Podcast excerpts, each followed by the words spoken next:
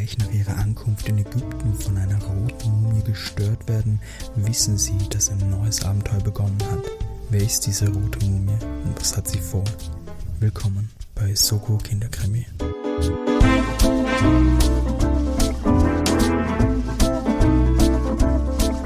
Ah, der Song wird einfach nie alt. Hallo und herzlich willkommen bei Soko Kinderkrimi. Mein Name ist Timo und ich bin natürlich nicht alleine.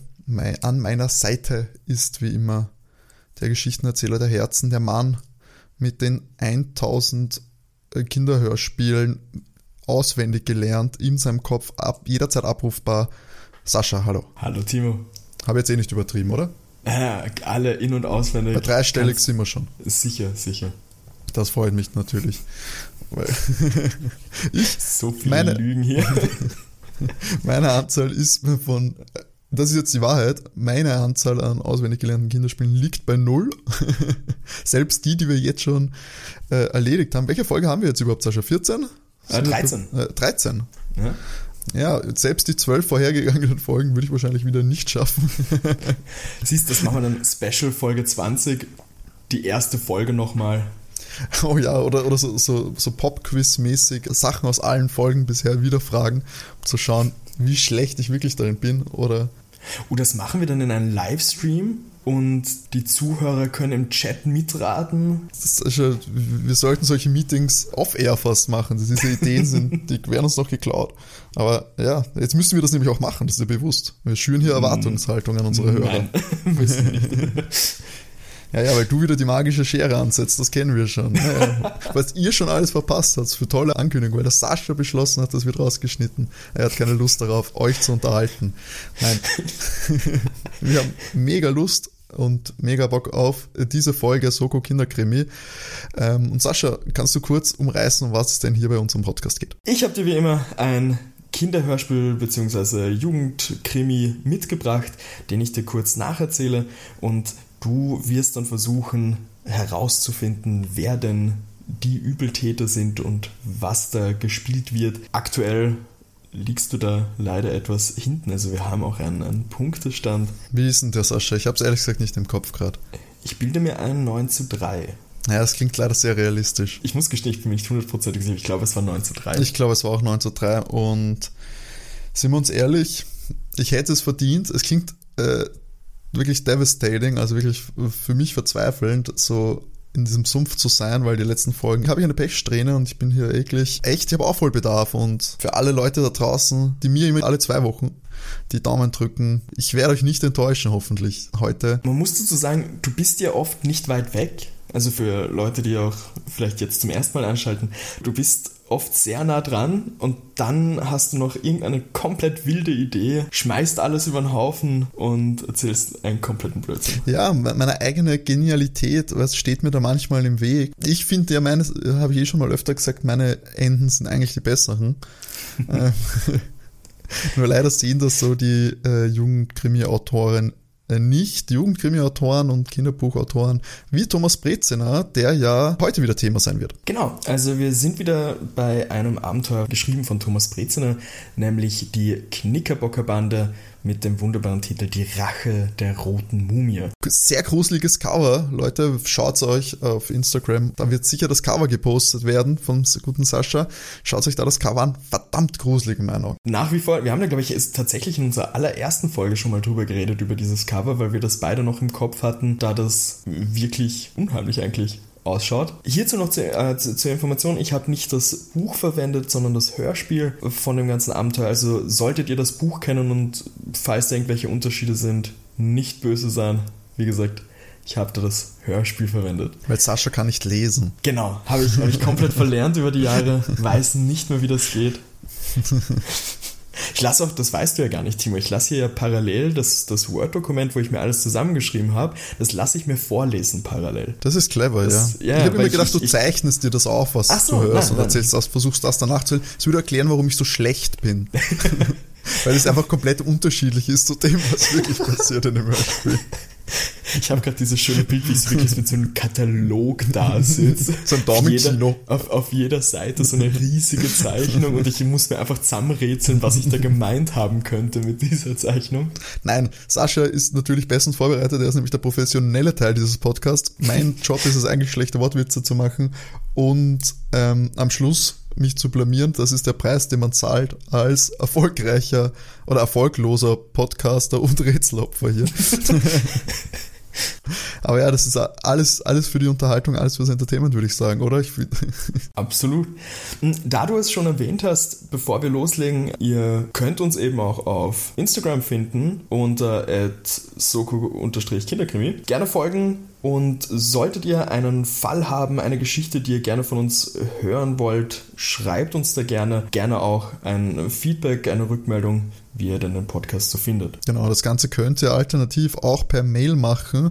Einfach an sokokinderkrimi.gmx.at.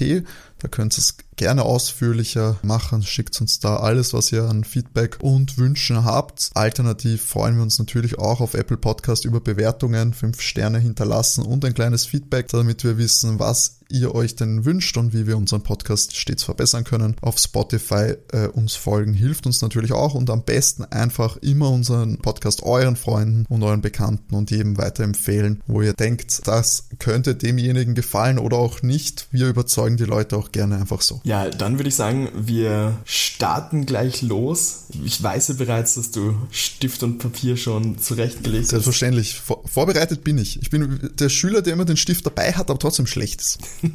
Na, gehen wir an. Sascha. Gehen wir an. Okay. Wir werden nicht jünger. Also, zur Info für dich. Mhm. Heute läuft es ein bisschen anders ab bei dem Abenteuer. Ich habe erst versucht, dieses Abenteuer umzuschreiben, weil sehr viel passiert, Teile der Lösung vorweggenommen werden. Aber das hätte tatsächlich die Spannung so ein bisschen weggenommen. Also ich fand das Abenteuer sehr, sehr toll zum Anhören auch. Mochte es früher schon. Viele Sachen habe ich leider vergessen, aber Erinnerung ist zurückgekommen. Deshalb habe ich es bei der Reihenfolge belassen, wie es auch ist. Und du bekommst diesmal zwei Fragen. Das heißt, nicht erschrecken, es wird relativ früh, circa bei der Hälfte von dem Ganzen, schon mal eine Frage an dich kommen und dann später noch eine zweite. Ähneln sich teilweise die Fragen, aber nicht zu 100%, du wirst es dann merken. Vielleicht sogar einfacher für dich, weil für die große Frage hast du so, sozusagen zwei Chancen, richtig zu tippen. Nee, es macht den Druck nicht so groß, Sascha. Sag nicht, das ist einfach. Das Problem hatten wir schon des Öfteren. Das Bello Bond-Fiasko sitzt noch tief. Und was, ich sag's mal dazu, ich finde, es ist eines der, der verrückteren Abenteuer, was so passiert. Und es ist alles miteinander verbunden. Den, den Hinweis möchte ich dir geben. Jetzt gibt es schon Tipps am Anfang. Ich bin schon, in der, bin schon in der Phase beim Videospiel, wo kommt, möchtest du das für dieses Segment für dich spielen? Ne, ich habe mir, ich, ich sag's wirklich dazu, weil ich, ich konnte mich wirklich nicht mehr an alles erinnern von diesem Abenteuer und wie ich das doch seit einigen Jahren mal wieder gehört habe, ich bin so ein bisschen mit offenem Mund da gesessen, weil ich mir gedacht habe, okay, niemals wäre ich auf irgendwas davon gekommen. Also ja, habe ich mir gedacht, ich sagte das mal zu Beginn dazu. Okay, ist lieb. Und im Notfall, falls du richtig schlecht bist, schneide ich den Teil raus, dann, dann weiß keiner, dass du Tipps bekommen hast. ich habe gedacht, du schneidest die ganze Folge. Existiert dann einfach nicht. Na gut, wir starten ganz klassisch mit dem Intro und erfahren dann, dass die Knickerbockerbande gerade mit dem Flugzeug in Ägypten ankommt. Axels Mutter arbeitet für einen Professor Karloff, der ist Ägyptenforscher, sucht eben nach alten Gräbern und so weiter. Am Flughafen angekommen, holt sie einen, einen Fahrer ab, also die ganze Knickerbockerbande. Der hat ein Schild mit den Namen von allen vier drauf. Timo, weißt du die Namen noch von allen Ich wollte gerade fragen. Axel, Lotti, Lilo? Lilo.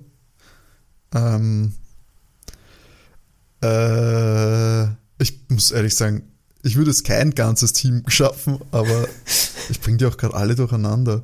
Nee, hilf mir mal auf die Sprünge. Also wir haben Axel, Lilo, Poppy und Dominik. Poppy und Dominik. Dominik ist aber auch so ein Allerweltsname. Liebe Grüße an alle Dominiks, die uns hören. Ihr seid das Rückgrat der lokalen Wirtschaft. Okay. Gut, dieser Fahrer steht auf jeden Fall da und hat ein Schild mit allen vier Namen drauf. Die Kiddies gehen mit denen mit, äh, wundern sich kurz, warum die Mutter sie nicht abholt, aber die wird logischerweise beschäftigt sein, dafür gibt es solche Fahrer. Und der bringt sie in eine recht, es wird beschrieben als öde Gegend. Es sind nur Steine und Felsen und Sand zu sehen. Im Auto sehen sie auch die, die Mutter jetzt nicht. Äh, Mutter wird immer als Frau Klingmeier genannt, das ist Nachname logischerweise. Da deutet der Mann auf einen tiefen, dunklen Schacht. Ist der im Boden, der Schacht? So wird es beschrieben, ja. Also es geht so im Boden rein. Ein, ein dunkler Schacht eben. Da drin soll sie mit, mit einem Professor wahrscheinlich sein und das ist ein äh, Zugang zu einem alten Grab. Die Mutter hat den Axel eben erzählt, dass sie mit dem Professor überall hin mitgehen musste, braucht sie anscheinend für diverse Ausgrabungen und Besorgungen und Co.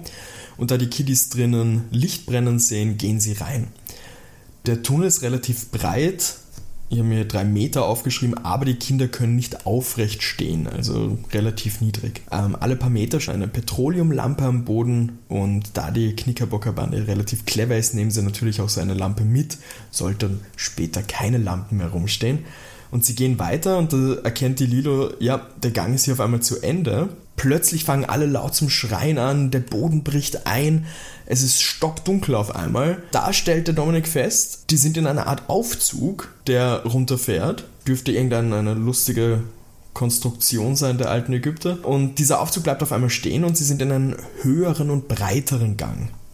Axel ruft da nach seiner Mutter und nach dem Professor, aber es kommt keine Antwort. Und da hören sie von etwas weiter weg ein Geräusch, das wie eine Metallschaufel klingt, die über Stein kratzt. Und sie sehen da eine Öffnung in der Wand. Poppy schreit da auf, weil da sind anscheinend Tiermumien von Krokodilen drinnen. Weiter vorne, den Gang entlang, ist eine Kammer und es wirkt so, als würde aus dieser Kammer das Kratzen rauskommen. Sie gehen da langsam weiter und es dürfte eine Grabkammer sein, weil in der Mitte des Raumes steht ein Sarkophag und da befürchtet der Axel, dass die Mutter vielleicht im Sarkophag eingesperrt ist, dass das passiert ist, weil auf dieser Platte sind auch Fingerspuren zu sehen. Die Kiddies gehen dann hin und wollen den Deckel vom Sarkophag leicht verschieben und auf einmal schreit aus der Ecke des Raumes eine Mumie auf. Diese Mumie hat rote Bandagen, schwarze tote Augen und Zitat hebt die Arme wie in Zeitlupe und geht auf die Kinder zu. Die Kinder rennen zurück in Richtung von diesem Aufzug, von dem sie hergekommen sind. Mumie folgt ihnen dorthin, aber dieser Aufzug fährt nicht los. Also was auch immer das für ein Mechanismus war, schaltet sich nicht zurück, dass er wieder nach oben fahren kann. Und an dieser Stelle waren im Hörspiel auch total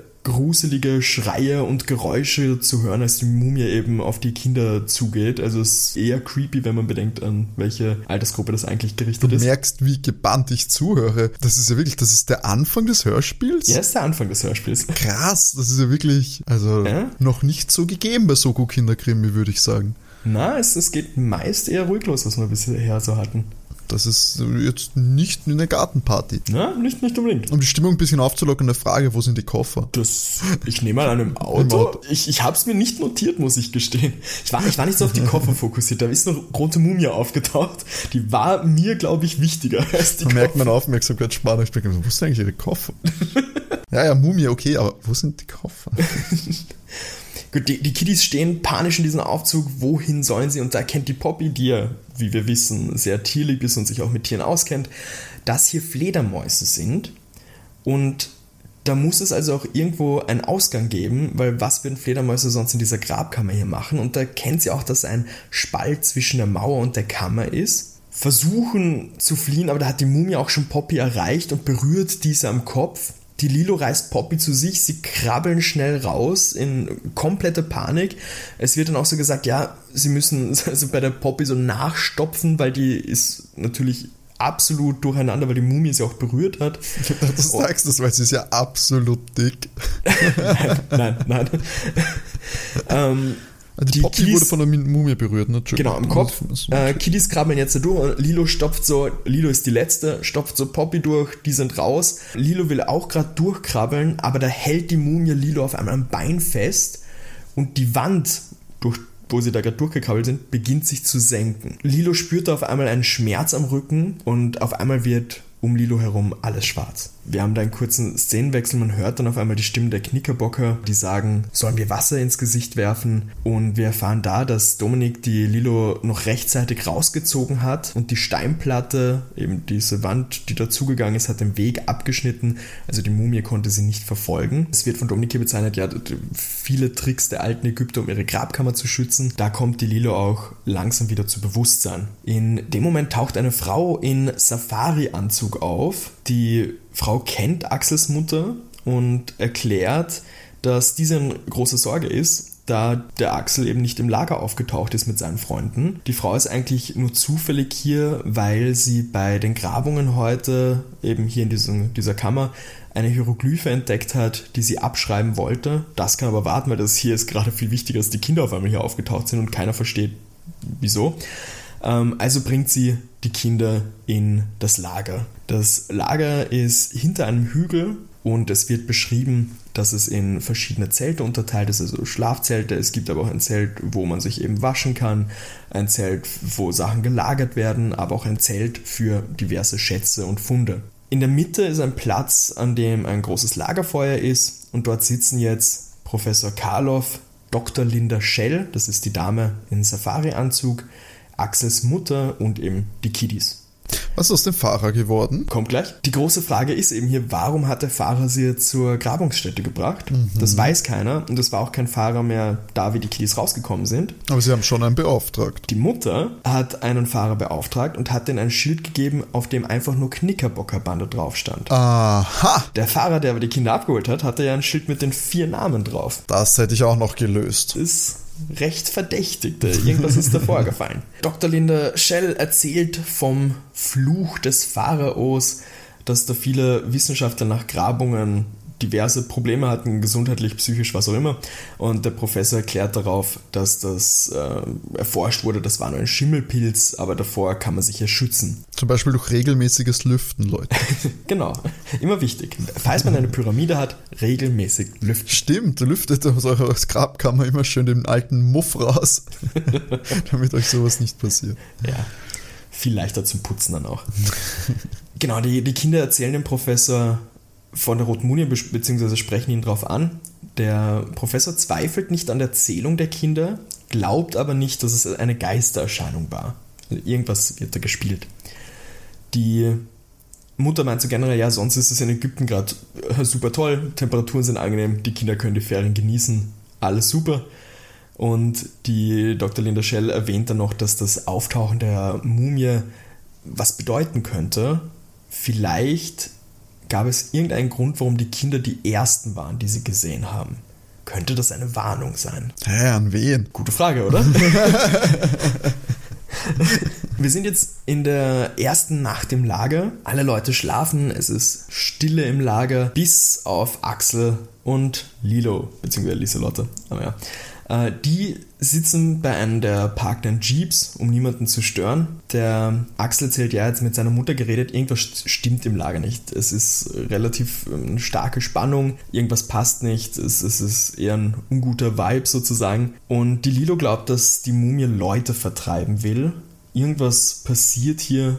Die große Frage ist natürlich, wer spielt hier falsch? Die Lilo führt hier hinzu, dass der Karloff, also der Professor, immer recht böse schaut, aber wirkt generell wie ein ganz guter. Und der Axel kommentiert, dass die Linda Shell an allen Ecken Gespenster und Geister sieht, aber es gibt ja noch andere Forscher hier im Lager, die lernen sie aber erst morgen kennen. Als sie da sitzen und das besprechen, taucht eine Gestalt auf, die sich am großen Zelt mit den Schätzen und Funden zu schaffen macht. Die dürfte irgendwas rausnehmen und kommt zum Jeep. Kiddies verstecken sich, dass sie nicht gesehen werden. Und die Lilo meint, das müsste einer der Wissenschaftler gewesen sein. Wegen den Stiefeln hat sie das erkannt. Der Axel überlegt, ob das vielleicht nur irgendein Zufall war und in Wirklichkeit ist da jetzt gerade nichts gestohlen worden und schauen deshalb, wie die Person weg ist, auf die Ladeklappe des Jeeps und dort sind tatsächlich Ketten und Schmuck und so weiter zu sehen.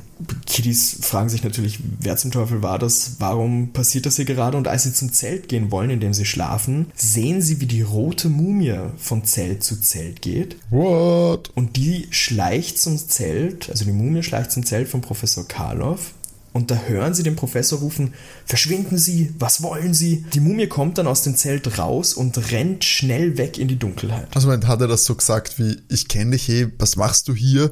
Äh, geh hier weg, sonst sieht man dich noch oder so. Was? Nichts man erkennt was, sondern eher ein, ich bin im Panikmodus und schrei mal rum, Okay, dass okay, okay. die Bedrohung abhauen soll. Okay.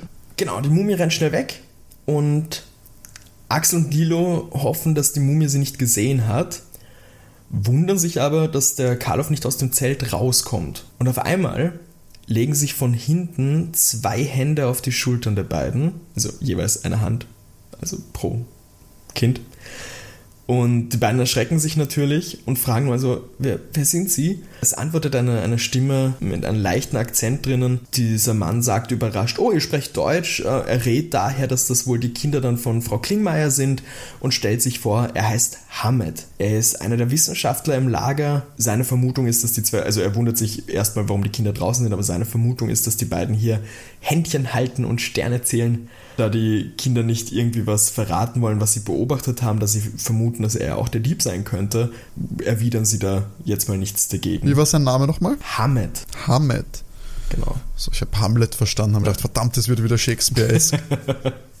Nein, die Kiddies schließen nach der Nacht, irgendwas stimmt nicht, sie können niemanden hier trauen. Hier haben wir dann einen Szenenwechsel, ist der nächste Tag. Die Kinder schlafen recht lange, es war auch eine sehr anstrengende Anreise zum Lager. Als sie aufwachen, sind die Forscher bereits zu einem Tempel gefahren. Es liegt eine Info irgendwie vor Ort, wie die Kiddies da hinkommen. Gegen 14 Uhr fährt die Knickerbocker Bande zu dieser Tempelanlage, die super beeindruckend ist. Sie schauen nach oben, da die Säulen so beeindruckend, beeindruckend sind. Es wirkt nämlich so, weil die so lang gezogen sind, als hätte dieser Tempel ein Dach. Äh, aber es ist gar kein Dach drauf.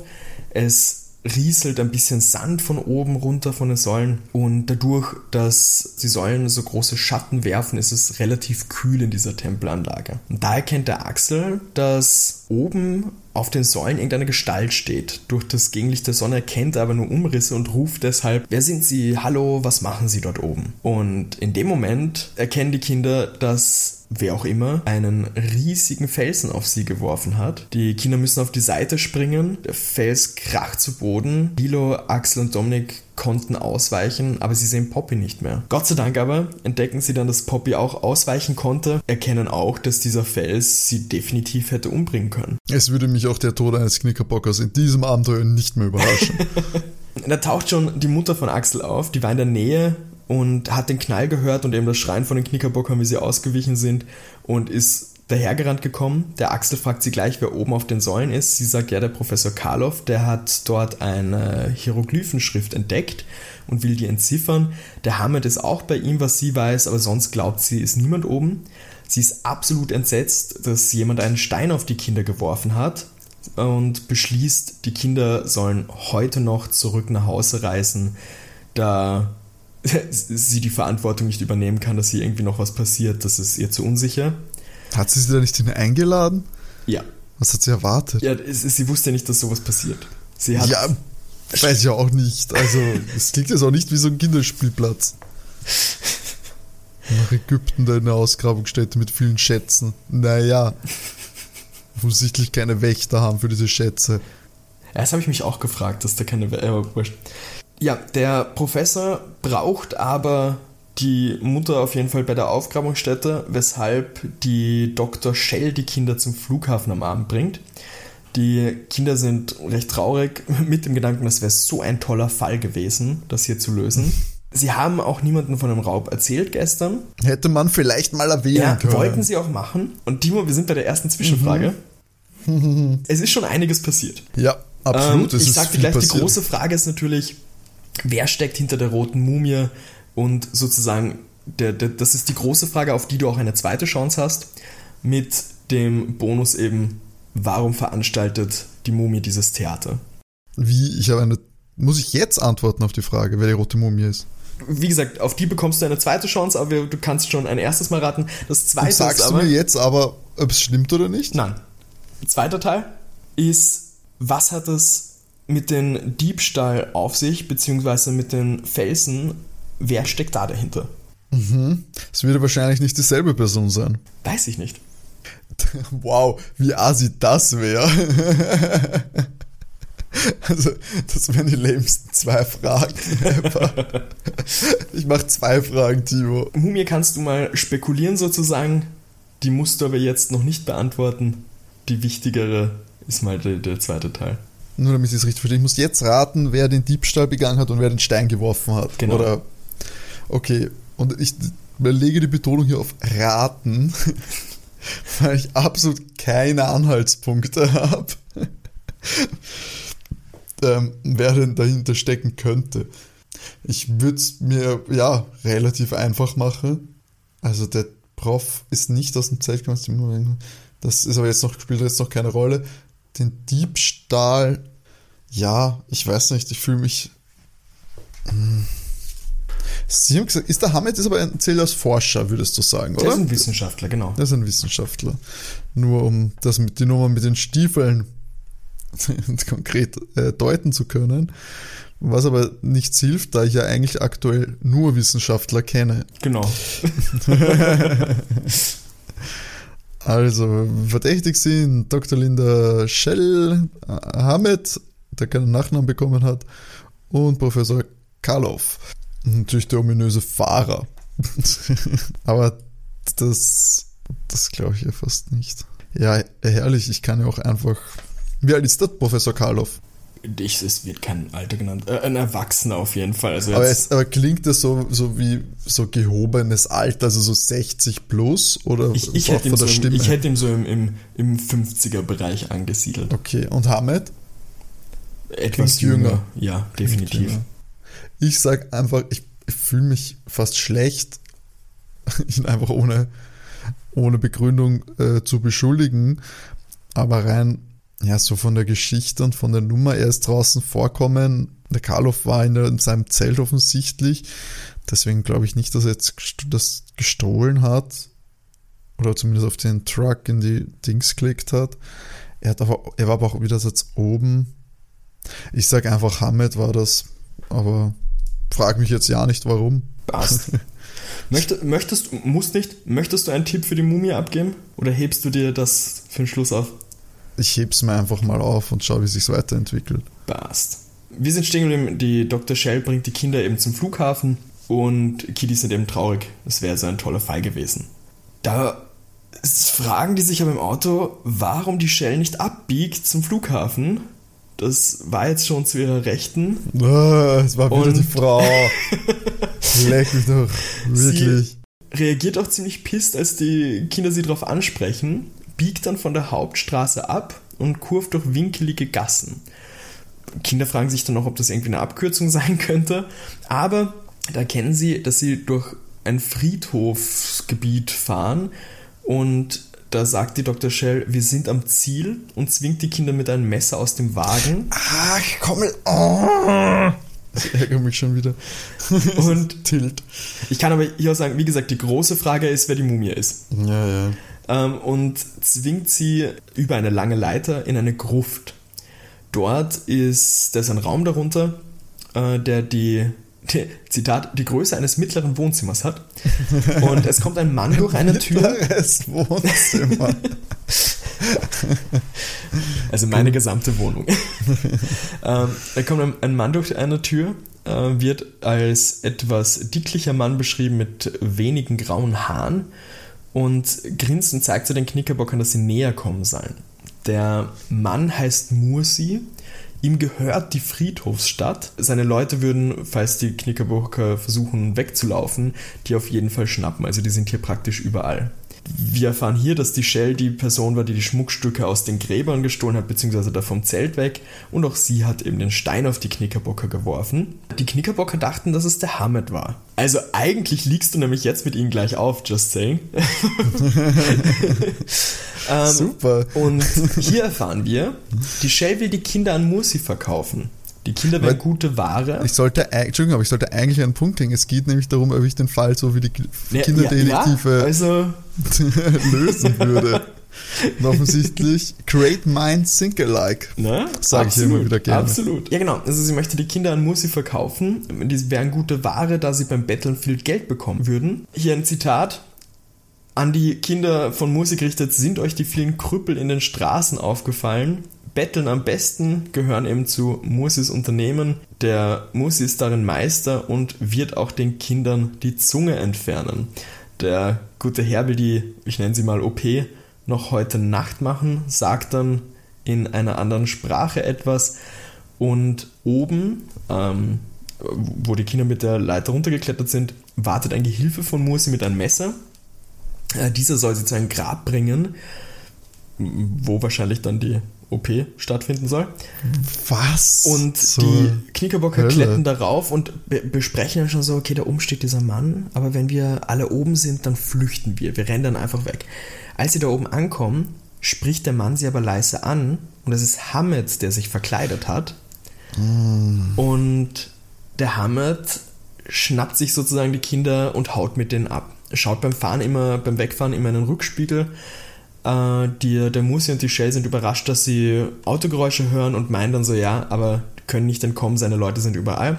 Hamed hat aber mitgedacht und hat von Shells Wagen die Reifen aufgeschlitzt. Also Boah. die kann ihnen nicht folgen. Good Guy Hamed. Einfach Ja. Hamed fährt auf jeden Fall. Hamed denkt noch weiter mit. Er fährt nicht ins Lager zurück, sondern bringt die Kinder in ein kleines Hotel am Rande der Stadt, informiert Professor Karloff und Axels Mutter. Die setzen sich da mal in ein Hinterzimmer und Dilo fragt ihn, woher er wusste, wo sie sind. Er erklärt, dass er ja auch Archäologe ist und für das Ägyptische Museum arbeitet, wusste, dass Fundstücke verschwinden und hat im Zelt mit den Schätzen gewartet und hat die Frau Schell erkannt, wie sie das rausgenommen hat dachte aber, wie er die Kinder draußen gesehen hat, dass die ihr vielleicht helfen. Hat aber dann die Shell wiederum gesehen, wie sie den Stein darunter geworfen hat. War zuerst froh, wie er gehört hat, dass die Kinder wieder abreißen. Aber als die Frau Shell sie dann eben zum Flughafen bringen sollte, hat er so ein ungutes Gefühl gehabt und hat die verfolgt. Das finde ich so unfair, dass ich die Information bekommen habe, dass Karloff und Hamed da oben sind. und sie hat aber dann einen Stein geworfen. Also, ich weiß nicht, ob ich mich auf irgendwas hier noch verlassen kann. ich schreibe aber jetzt vor der Folge einen Namen auf den Zettel. Macht das. Mm, Er sagt dann hier noch, dass Musis Leute zwar grausam sind, aber wild auf Geld und so ist er eben auch an Mantel und Messer gekommen, um sich da zu tarnen. Hamed weiß aber auch nicht, also diskutieren das, äh, weiß aber auch nicht, wer die rote Mumie ist und was die da aufführt und erklärt, dass die rote Mumie in einer Pyramide gefunden wurde äh, vom Professor Karloff, das ist schon länger her und ist einem Tag, nachdem sie gefunden wurde, verschwunden mit ihrem goldenen Sarkophag, in dem sie gelegen ist. Es gibt dann noch eine Geschichte, dass in dieser Grabkammer Hieroglyphen gefunden wurden, die lauten, die rote Mumie wird jeden Grabräuber heimsuchen und mitnehmen in das Reich der Toten, doch vorher wird sie ihm das Leben im Diesseits mit Höllenqualen erfüllen. Oh, wow. Ja. Der gute Hamed, Professor Karloff und Frau Klingmeier schlafen alle in dem Hotel in dieser Nacht und frühstücken am nächsten Tag zusammen. Der Karloff ist super happy, dass eben die, die Diebstähle aufgedeckt worden sind und die, die Frau Klingmeier beschließt jetzt, ja, sie schickt die Kinder doch nicht nach Hause, weil das ist auch wieder zu unsicher. Sie bleiben jetzt in ihrer Obhut. Hat auch eigentlich irgendwer die Polizei verständigt? Ja, wäre jetzt genau mein nächster Satz sogar gewesen. Die Dr. Shell läuft noch immer frei herum, Polizei wird informiert. Und der Hamed ist ins Lager gefahren. Ausgrabungen müssen ja weitergehen. Der, das Problem hier, der Karloff braucht halt die Frau Klingmeier für eine Übersetzung, weshalb sie nach Kairo muss. Und die Kinder, ist auch für die Frau Klingmeier kein Problem, bleiben beim Professor Karloff, der wird in der Zeit auf sie aufpassen. Als sie so zusammensitzen, erzählt der Professor von einem Rätsel, nämlich von dem Schlüssel des Alkatok. Zeigt diesen Schlüssel, also den hat er immer bei sich, weil er Angst hat, dass er gestohlen wird. Das ist grundsätzlich eine gehe- geheime Info und er sagt das den Kindern, dass die Bescheid wissen, falls ihnen irgendwas passiert. Dieser Schlüssel ist ein, ein Metallstab. Das obere Ende ist wie so eine kleine Schlinge mit einem Taubenei großen gelben Edelstein. Der Professor hat diesen Schlüssel schon viele Jahre und es gibt noch ein Papyrusblatt dazu mit einer geheimnisvollen Beschreibung darauf und er steht kurz vor der Entdeckung des Geheimnisses, konnte das aber bis jetzt noch nicht lüften. Background-Info bekommen die Kiddies hier auch vom, vom Professor. Alkatok war ein Pharao. Die Pyramide wurde vom Professor entdeckt. Und die Botschaft der Rolle ist, also dieser Papyrusrolle, die er hat, dieser Schlüssel bringt dich zu Alkatok, der alles hütet. Er bringt den Sphinx zum Mittag zum Sprechen. Der Sphinx wird dir den Weg sagen. Der Professor weiß den Standort der Pyramide. Es steht eine Sphinx davor. Er will gerne das Rätsel lösen, logischerweise. Er vermutet, dass da Massen an Kunstschätzen dahinter liegen die Kiddies sind natürlich super begeistert. Ja, klar helfen sie ihnen. Also, sie sind ja super toll drauf hier mit Rätsellösen und Co. Es wird dann beschrieben, wir haben eine, eine 15-minütige Autofahrt mit dem Professor und dann noch 30 Minuten Kamelrett. Kiddies und Professor brechen dahin auf und kommen um Punkt 12 Uhr dort bei dieser Sphinx an. Du kannst dir so vorstellen, dass da eben ein Sphinxkopf am Boden im Sand liegt und der schaut aus, als würde er so in den Himmel schauen. Die ganze Situation wird so beschrieben, dass da eine extreme Hitze gerade ist, die Sonne glüht vom Himmel und die große Frage ist halt, wie funktioniert dieser, dieser Schlüssel, was bezweckt er genau? Es wird nochmal der Text vorgelesen und die Lilo klettert da so rum und erkennt, dass beim äh, Maul des Sphinx, wenn, wenn sie sich das näher anschaut, dass da irgendwas, irgendwas ist, da so ein kleines Loch und der Professor gibt ihr den Stab und sie steckt den Stab in dieses, dieses Loch im Maul. Aber es passiert nichts. Kiddies jammern wegen der Hitze rum und da hat die Lilo eine, eine Idee, wegen der Sonne und wegen der Uhrzeit, beziehungsweise kommt, kommt die Uhrzeit ja im, im Text vor, äh, also Mittagszeit zumindest, dass der Stab mal gedreht wird und, und sie dreht so den Stab rum und da leuchtet so ein Strahl gebündeltes Licht durch diesen Edelstein auf die Pyramide auf einen Stein. Professor ist super aufgeregt, rennt dorthin, untersucht den Stein und findet dann sein, sein Zapfen, an dem er zieht, und der Felsblock öffnet sich. Es wird ein Eingang nach innen freigegeben und der Professor und die Kinder gehen da rein. Als sie so reingehen, meint der Professor, ja, Mist, blöde er hat die Kamera in der Satteltasche der Kamele vergessen, dreht schnell um, geht raus. Kinder meinen so, okay, es ist, es ist total komisch hier drin, so ein bedrückendes Gefühl. Schimmelgeruch liegt in der Luft. und auf einmal schließt sich der Stein wieder hinter ihnen. In der Pyramide hören sie aber auf einmal Schritte und von der anderen Seite, also in der Pyramide, kommt ihnen aus diesem Gang ein Mann entgegen mit einer Peitsche in der Hand. Indiana Jones. ich wusste, es kam mir alles bekannt vor, das große Crossover.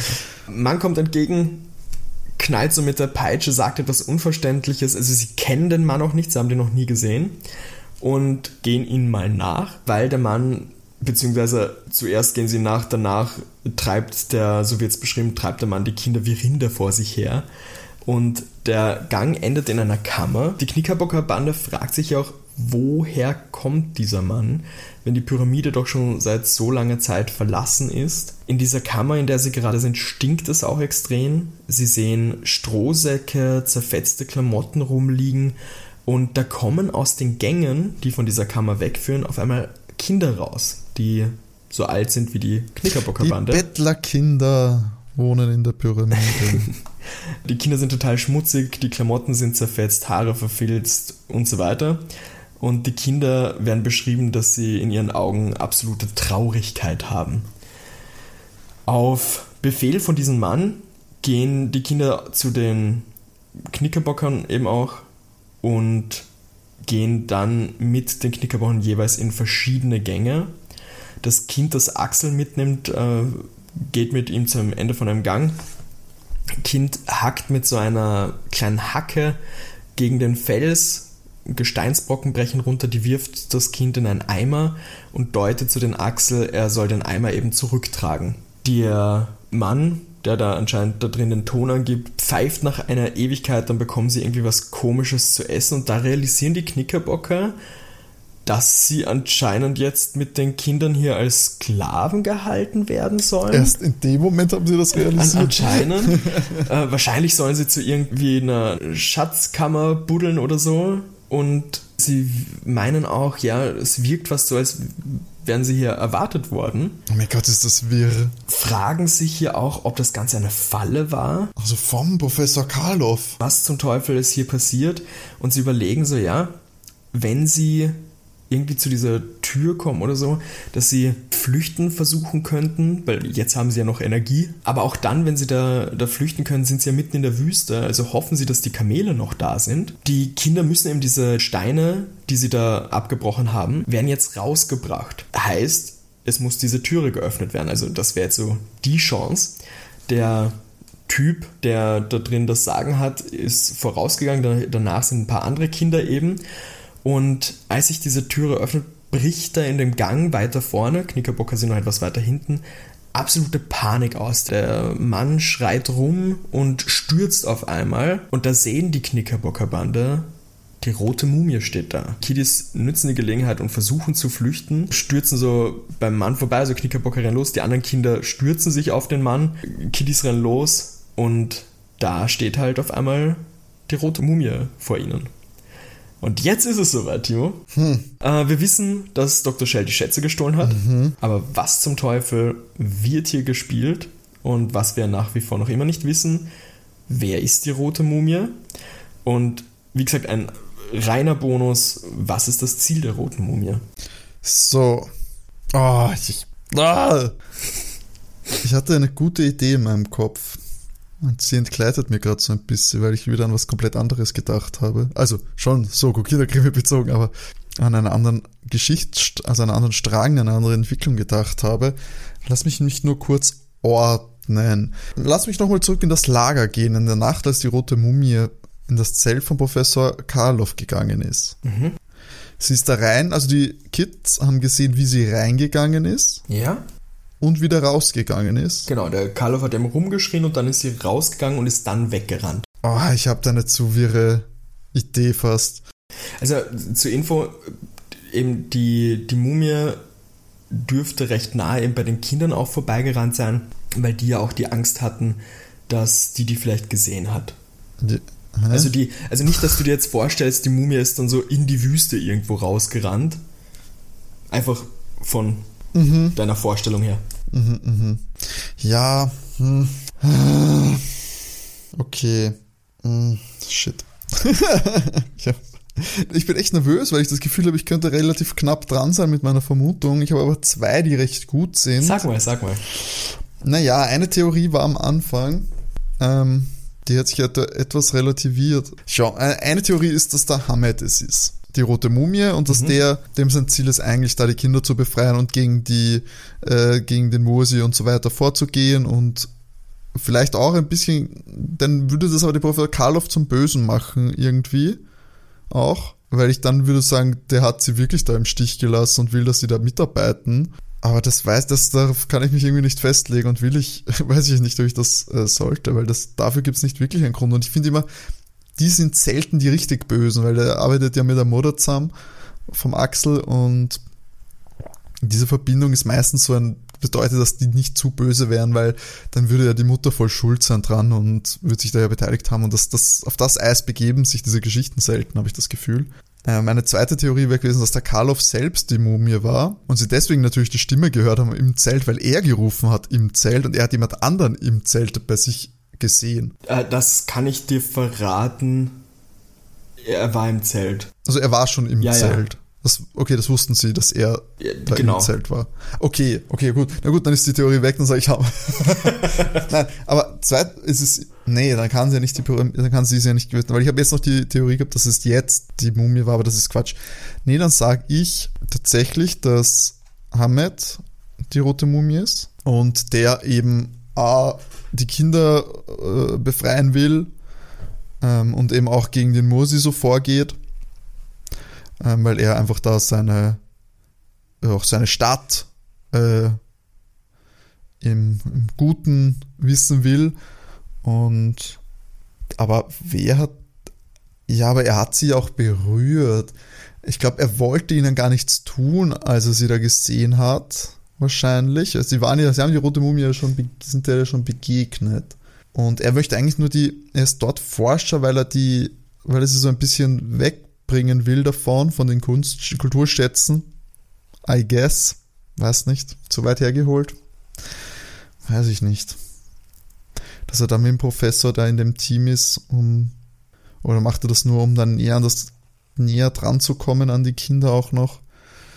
Hm, das ist eine Möglichkeit, oder eben, dass er sie auch so ein bisschen aufhalten will, da nicht wirklich die Kunst- und Kulturschätze seines Heimatlandes da äh, rauszuzahlen. Aber dafür weiß ich, kann ich Karloff zu wenig einschätzen, ob der jetzt wirklich einer von den guten oder also im guten wissenschaftlichen Sinn oder eher im schlechten wissenschaftlichen Geldsinn agiert. Ja, ich sage einfach auf jeden Fall, Hamid ist es mit dem Plan, eben da die Bösen in Form von Mursi und so weiter aufzuhalten und auch die auch die, die Schätze äh, stehlen und so weiter. Ähm, das möchte er da auf jeden Fall unterbinden. Karloff lasse ich da jetzt mal außen vor. Ähm, ja, das ist der Plan hinter der roten Mumie, hätte ich gesagt. Alles klar. Bereit für die Auflösung? Nein, aber mach trotzdem. okay, wir waren an der Stelle, Knickerbocker rennen los. Ja. Rote Mumie steht vor ihnen und auf einmal sagt die zu ihnen, gut gemacht. Die Kinder schrecken sich natürlich und da sagt die Stimme, keine Sorge, Kinder, ich bin das. Und erkennen die Kinder, dass es Hamed ist. Ja! Hamed, mein alter Haudegen. Hier wird in dem Ganzen so ein Skip gemacht. Die Kinder können mit Hamed abhauen und ähm, die nächste Szene beginnt am Abend. Sitzen sie, also die Knickerbocker, mit Hamed und mit der Mutter auf der Terrasse des kleinen Hotels. Die Mutter fragt sich, ob jetzt endlich Ruhe ist. Das Rätsel um die rote Mumie ist ja gelöst. Und der Karloff und die Shell sind festgenommen worden. Ha! Oh mein Shell Gott. war nämlich in der Villa ihres Mannes, Bababam. Sie und Karloff waren raffinierte Diebe von ägyptischen Kunstschätzen und haben einiges an Vermögen ergaunert und konnten sich damit zusammen ihre Villa erbauen. Aber an dem ganzen Bau klebt, Zitat, das Schweiß und Blut hunderter Kinder, die für sie schuften mussten. Nachdem es die Shell sozusagen das mit Mursi nicht geschafft hat, hat der Karloff seinen zweiten Versuch gestartet eben, um die Kinder da aus dem Weg zu schaffen. Hamed muss sich einmal auch entschuldigen bei den Knickerbockern, weil er sie so erschrocken hat. Er wollte sie gleich bei der Ankunft vertreiben, weil er gewusst hat, dass es nicht gescheit ist, dass die Kinder hier sind und er wusste da keinen anderen Weg sozusagen. Und die Knickerbocker sind natürlich neugierig und fragen ihn, warum das Theater mit der Mumie. Die Antwort auf das Ganze, er wollte dem Professor auch etwas Angst machen. Der gute Hamed war nämlich auch mal Sklave von Professor Karloff und hat für ihn in der Pyramide gearbeitet, in der die rote Mumie damals Alter, gefunden was wurde. zum Teufel? Also auf eine Sklavennummer, eine Kinder, ein Kindersklavenring.